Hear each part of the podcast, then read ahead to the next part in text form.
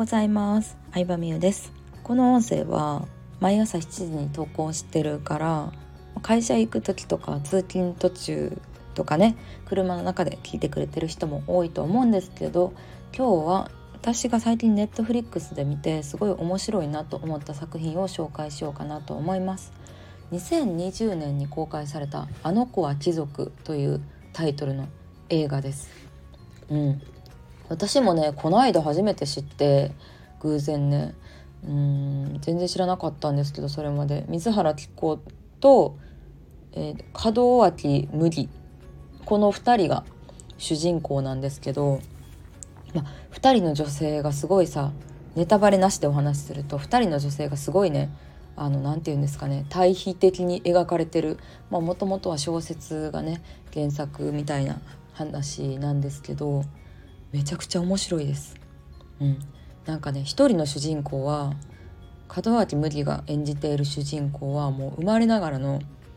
まあ渋谷の豪邸に住んでるおそらく幼稚園まあ小学校から慶応に通ってるようなもう超いい家柄の子なんですね。なのでもう本当にねまず家が豪邸でまあ、おばあちゃんとか超マナーに厳しいとかさお正月に家族で高級ホテルに集まってご飯食べるとかもう友達ではいないレベルですね正直私の友達には。のまあそのすごいいい家柄の子っていう感じ、まあ、その子が主人公でお見合いしたりとか、まあ、いろんなことをするんですけど。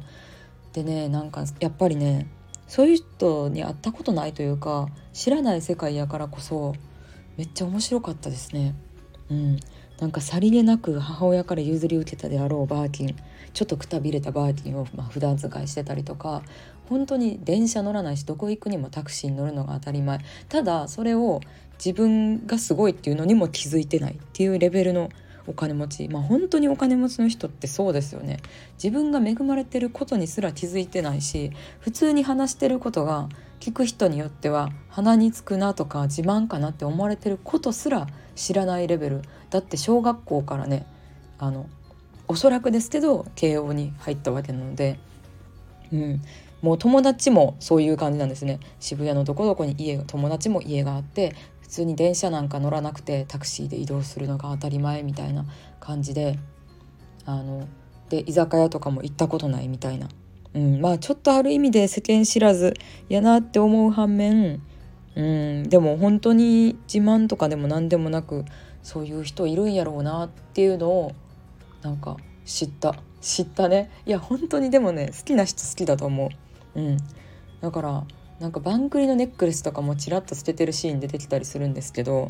アルハンブラじゃないのよ。あの有名なさパッと見てわかるお花。4枚のお花のアルハンブラじゃなくて違う種類のバンクリを身につけてたりとか。なんか結構ハイブランド好きな人とかからしたら気づく点あなんかすごいめっちゃさりげなく使ってる。あこういう風に持つんやみたいなのも見れて面白かったりとか。うんなんかアンティークな家のシーンだったらアンティークなあのねインテリアとか出てきたりして。そうそうそうそう。ね面白いなって感じですね。うん、その世間知らず感が私はなんか会ったことないタイプの人やから面白いなって思った。その一方でもう一人の主人公が水原希子が演じてるんですけどまあ富山出身で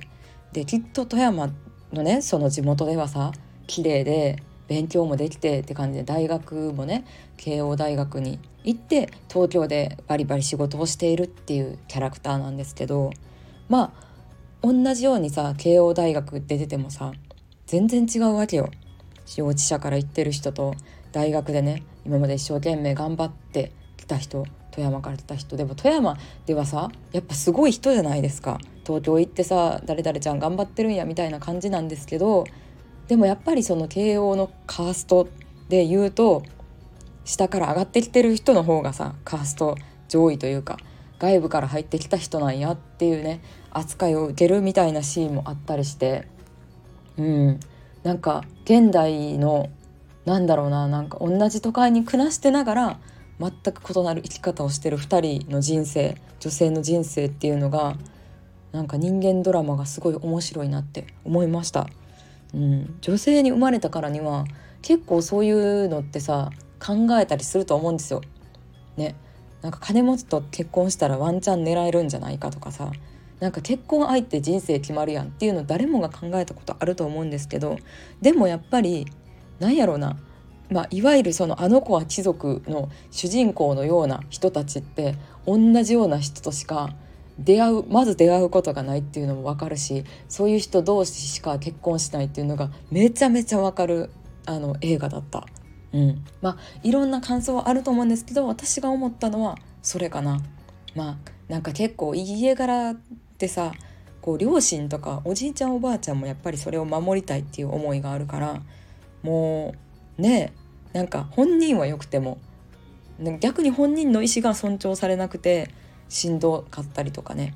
そういう人なりの悩みもあるんだろうなっていうね、うん、普通の人はさお金とかで悩んでるところがさ、別にお金で好きなことはできるけど家柄とかを考えると自由にできなんか天皇みたいな感じ。天皇に近いよね。天皇陛下とかさ天皇一家の人たちもさすごいと思うよ。私眞子さん佳子さんとかもさ。ね佳子さんもさ髪の毛染めたいとか絶対思ってると思うのよ。おしゃれやし可愛いし。でもさ天皇手としてさ髪の毛を茶髪にするなんてもう絶対ダメですって言われてはるんやろうね。っていうのを私佳子さんがさニュースとかで出てくるたびに思ってるんですけど。うんねどんな方と結婚されるのかもしくは結婚って絶対じゃないからね何があるか分かんないですけど。いや貴族は貴族で大変なんだなと思うと同時になんかその同じ都会に暮らしながらも違う考えを持ってる人がいる東京ってね面白い街やなっていうのを改めて感じた作品でした。あの子は貴族、ネットフリックスだったら無料で見れますし、アマゾンプライムはなんか買うって感じでしたね。